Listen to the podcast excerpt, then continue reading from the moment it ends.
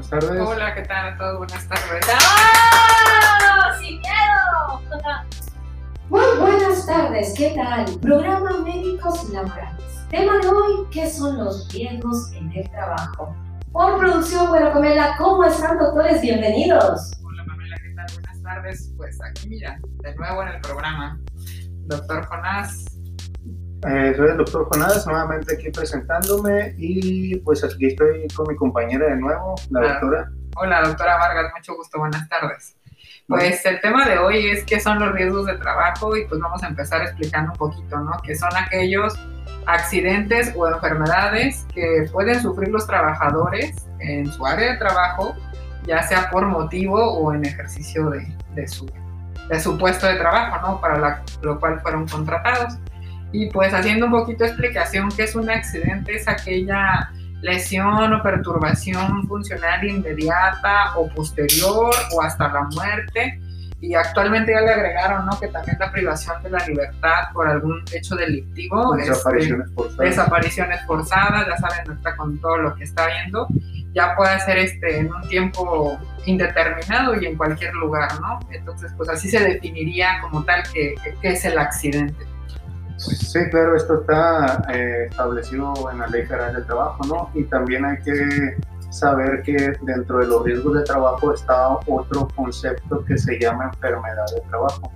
Y la enfermedad de trabajo la define como el estado patológico derivado de una acción continuada que tiene su motivo en ejercicio o con motivo del trabajo. Ahora, ¿qué diferencia hay entre estas dos? Eh, la diferencia eh, radica en eh, el tiempo, se podría decir, para que nos los entiendan, dado que una se presenta súbitamente, que viene siendo el accidente de trabajo, que pasan rápido.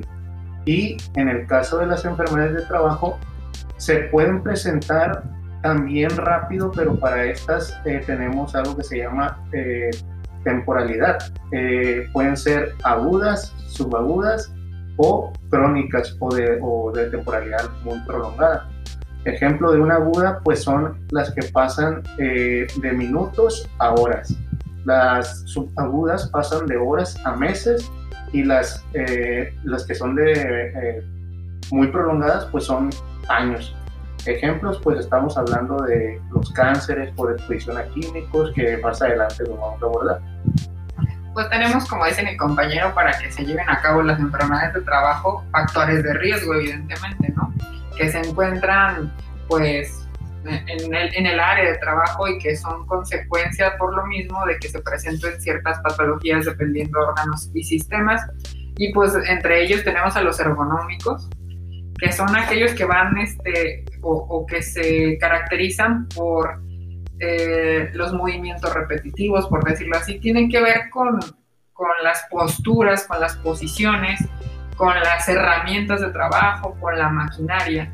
Aquí es una nueva, eh, vamos a decir que ciencia, eh, o es una subdisciplina de, la, de la que es la seguridad de higiene, que se encamina a que las áreas de trabajo estén adaptadas a los cuerpos de los trabajadores, a la talla, a la fuerza también que estos tengan, ¿no? Porque como ejemplo, pues sabemos todos los países de América Latina, pues no somos productores de tecnologías como tal y pues todo lo importamos, ¿no? Vienen siempre de, de países tan lejanos como desde China, donde pues sabemos cómo son la, la, el fenotipo, ¿no? O las tallas y, y, las complexiones de estos trabajadores, o de países más industrializados que son también los europeos o los estadounidenses, y pues nos tocan maquinarias que están, nos quedan muchas veces por arriba o, o, en estándares muy diferentes a los que maneja la población mexicana o latina en general.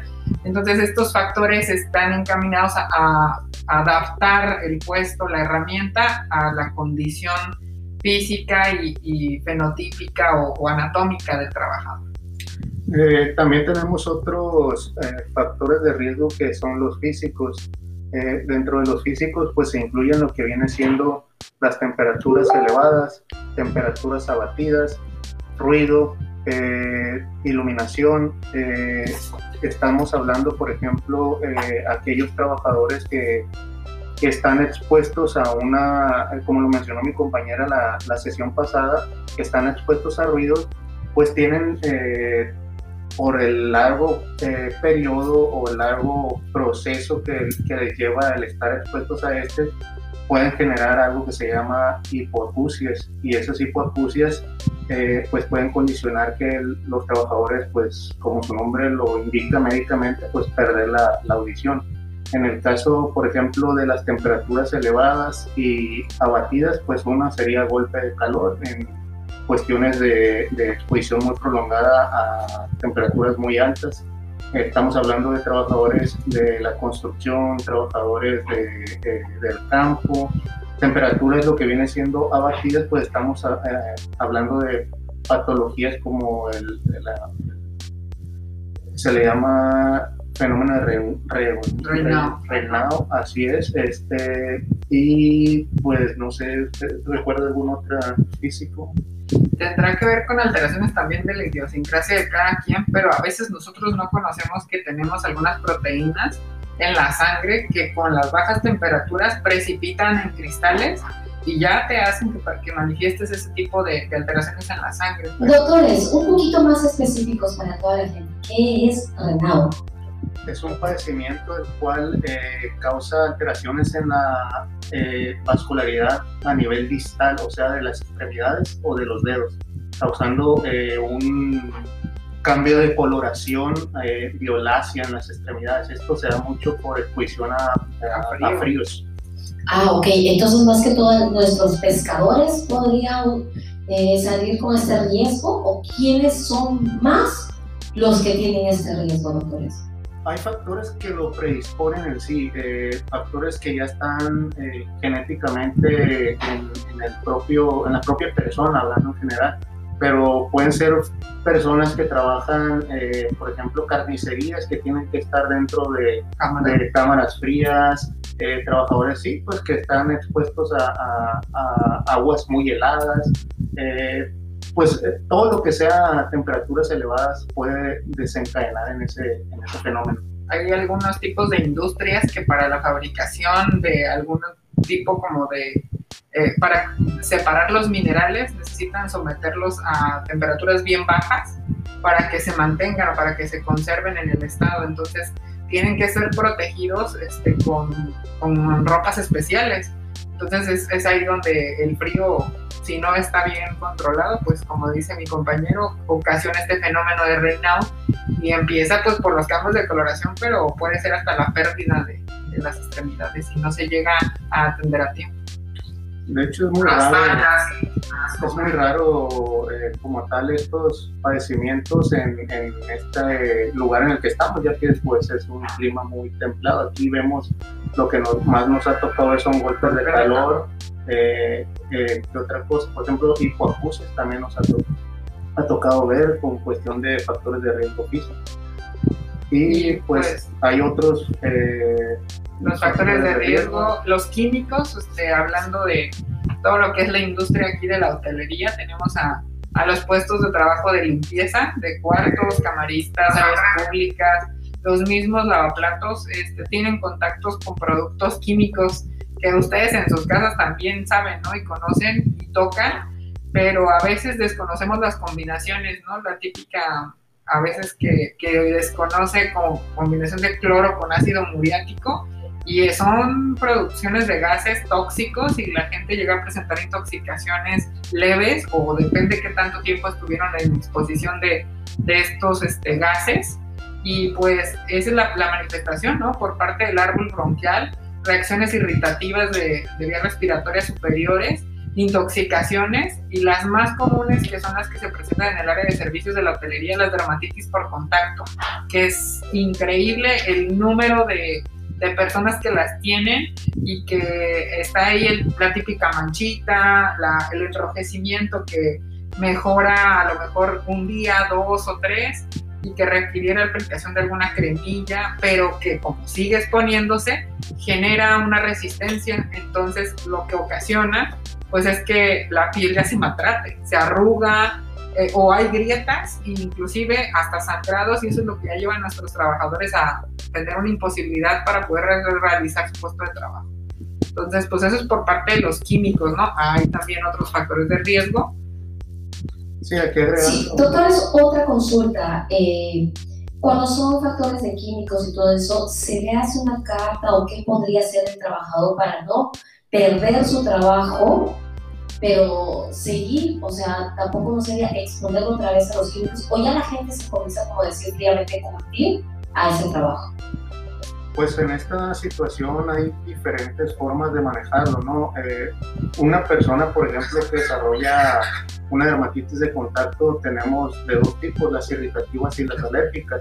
Las alérgicas eh, necesita como tal una exposición o una sensibilización, se le llama, eh, de inicio y tal vez en ese, en ese momento no van a presentar como tal una lesión, pero al volverse a exponer a ese alergeno o agente, eh, van a desarrollar lo que viene siendo las lesiones dermatológicas. Eh, en sí sabemos que pues una persona que tiene una dermatitis como tal o una ya una lesión derivada a un, a un eh, pues componente, es muy difícil que pues se les quite esa, esa sensibilización. Aquí eh, podemos implementar diversas cosas, como por ejemplo eh, colocación de guantes de nitrilo en este caso, porque normalmente los de látex son otros agentes sensibilizadores para desarrollar también la dermatitis. De hecho, es el primero, es uno de los primeros que desarrolla el dermatitis de contacto. Entonces podemos ponerle cremas protectoras, pero a final de cuentas eh, la mayoría de las veces lo que terminamos haciendo es quitando al trabajador de exposición. ¿Por qué? Porque puede, esa, esa exposición y esa dermatitis se puede volver crónica y, más difícil de erradicar posteriormente. Entonces, eh, volviendo a lo que viene siendo los eh, agentes eh, biológicos, pues dentro de los biológicos tenemos, por ejemplo, lo que eh, la exposición a virus, bacterias, hongos, parásitos. En este caso, eh, lo que está muy de moda, hubo, hay todavía, de hecho, demasiada exposición a lo que viene siendo el virus del, coronavirus, ¿no?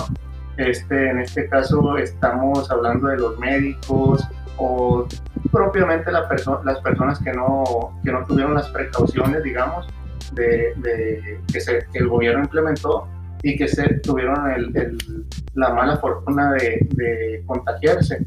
Pero estamos hablando más en cuestión de lo laboral, ¿no? Dentro de lo laboral ahorita eh, solamente estamos reconociendo como tal las, la enfermedad de trabajo del COVID a, a personas que trabajan en hospitales o en funerarias.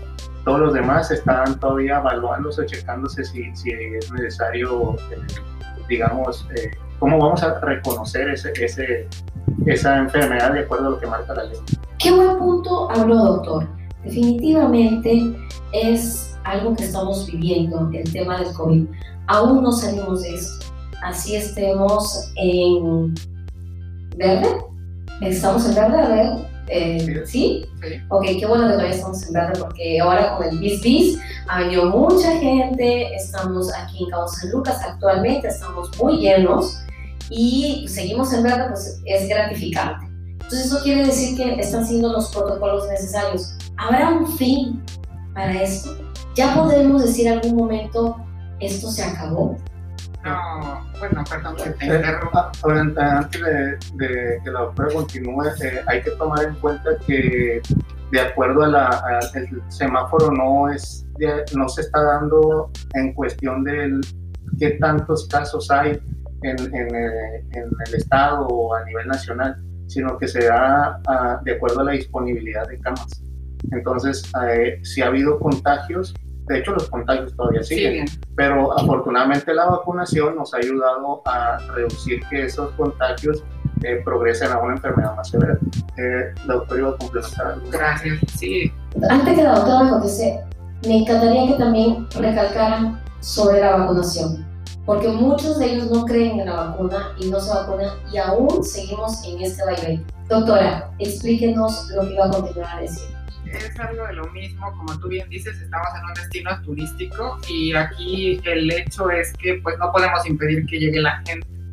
Si nosotros cooperamos con acudir a la vacunación, pues estamos generando seguridad a nuestro, a nuestro organismo y de esta manera pues evitar, como dice mi compañero, llegar a los puntos de la enfermedad grave, porque tocamos de nuevo el punto, el semáforo no obedece a que ya no haya COVID, sino a que hay más lugares disponibles para poder tratar casos graves y esto también, pues es gracias al número de vacunados que ya existen, ¿no?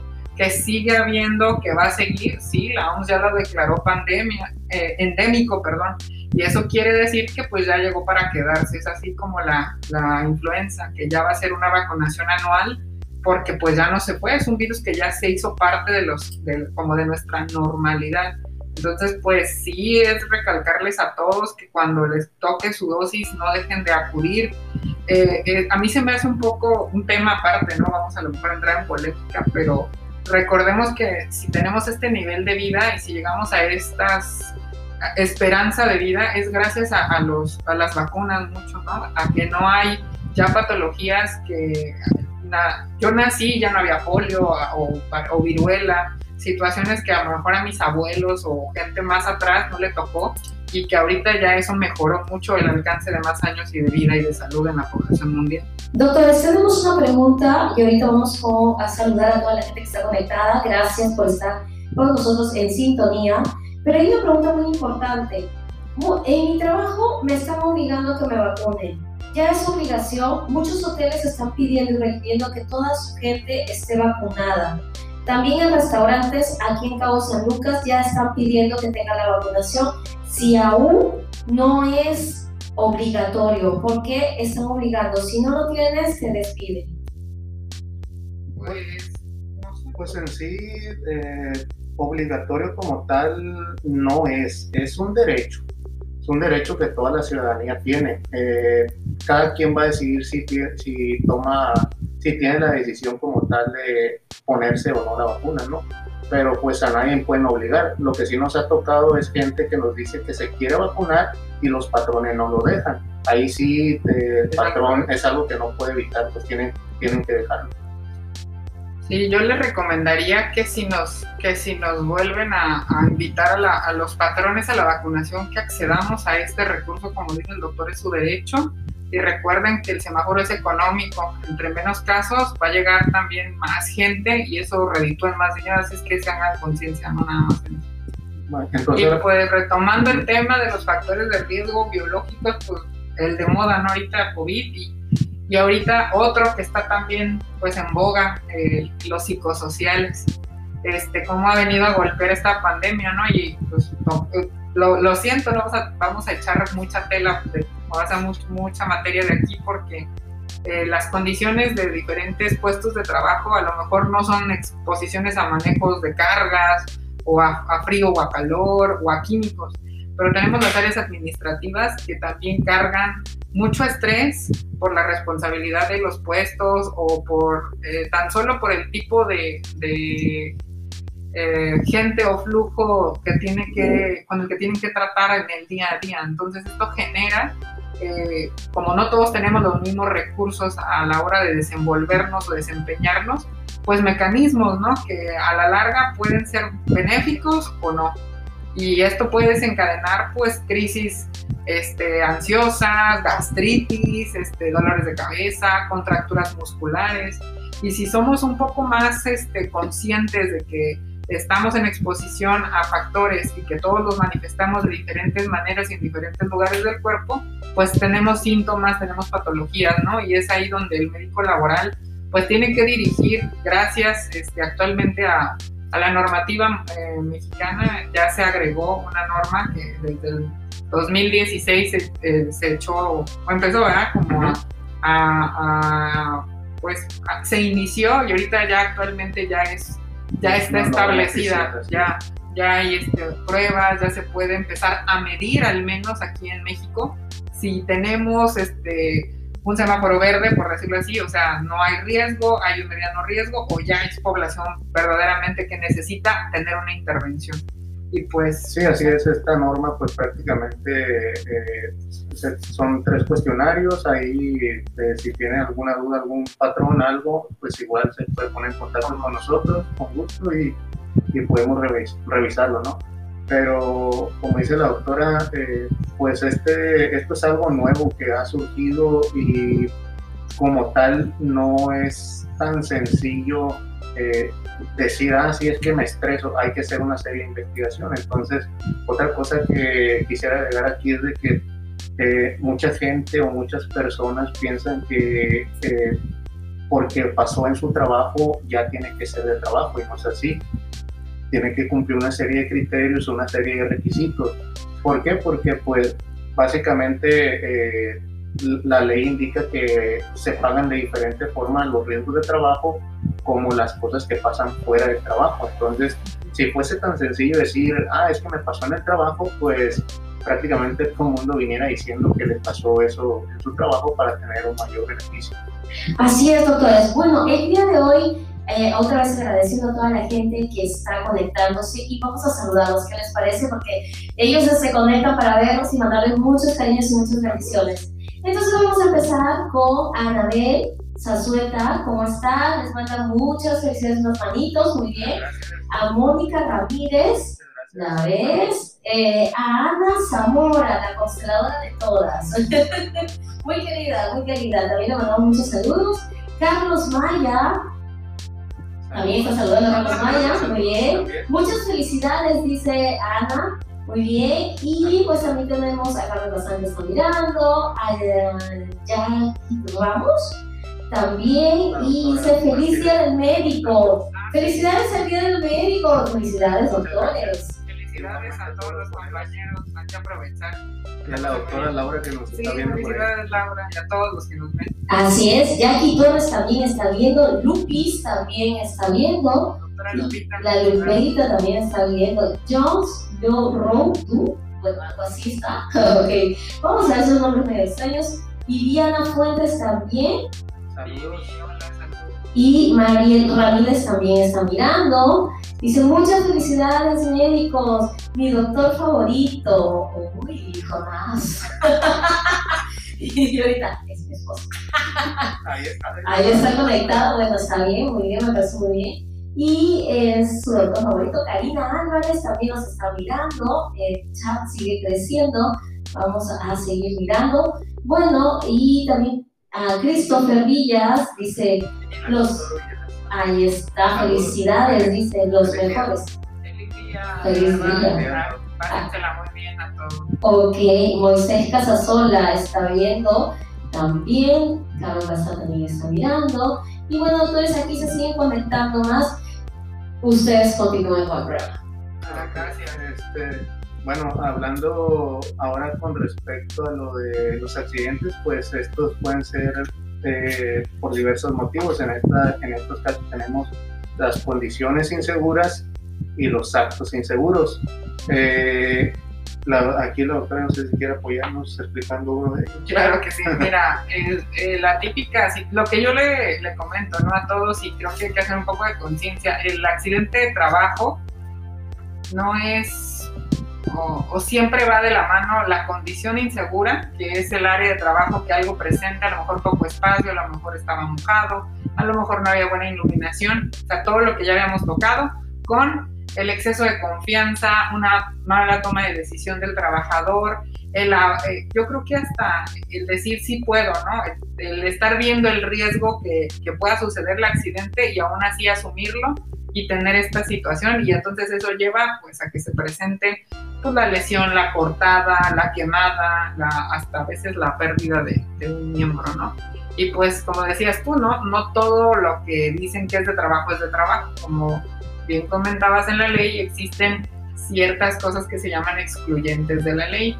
Y pues entre estas está que el trabajador no debe estar bajo el influjo de, de algún estupefaciente o alguna droga, que no lo debe de hacer de manera incondicional, de manera este, intencional, porque aunque les parezca raro, esto pasa, ¿no? Hay, hay gente que por ahí escuchó que si me corto un dedo en el trabajo, este, me van a pagar más y gracias a eso se ha ido presentando modificaciones en la ley, hay jurisprudencias y se empiezan a, dar cuenta que tiene que tener, ¿no?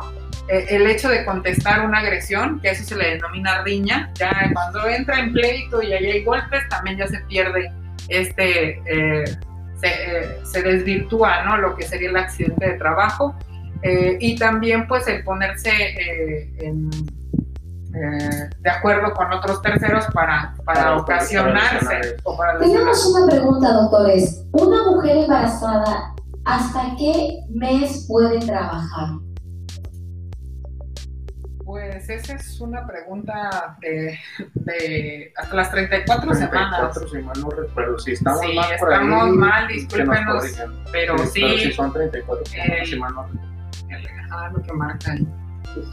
Ya después de eso ya no puede trabajar, entonces quiere decir que el patrón ya debe de saber que así sea secretaria y esté sentada, no debe de ir a su trabajo. Lo que sucede un poco, Pame, es que hubo de hecho antes de COVID, todo esto antes de COVID, vamos a ver ahorita cómo se presenta, eh, depende del puesto de trabajo. O sea, definitivamente la trabajadora tenía últimamente la oportunidad de, con el ginecólogo, eh, ver que su estado estaba bien de salud y que el patrón lo aceptara, pues darle la incapacidad para, de maternidad, este, recorrer los días, no me concentro, este, sí, eh, se pueden recorrer los días en base al puesto de trabajo.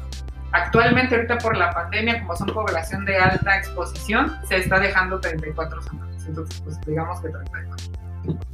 Así es. Entonces, eh, volviendo a lo de los accidentes, también tenemos, lo, como les platicó la doctora, los actos inseguros. Esta, pues, es la principal causa de, de los accidentes, ¿no? Y esto es debido a, a, los trabajadores como tal, los trabajadores aquí por desconocimiento o porque nadie nos capacitó, pues eh, es por eso que pasa lo que viene siendo el accidente. Por eso es importante que cada ingreso que haya de personal nuevo a alguna empresa tiene que tener su capacitación en materia de riesgos de trabajo.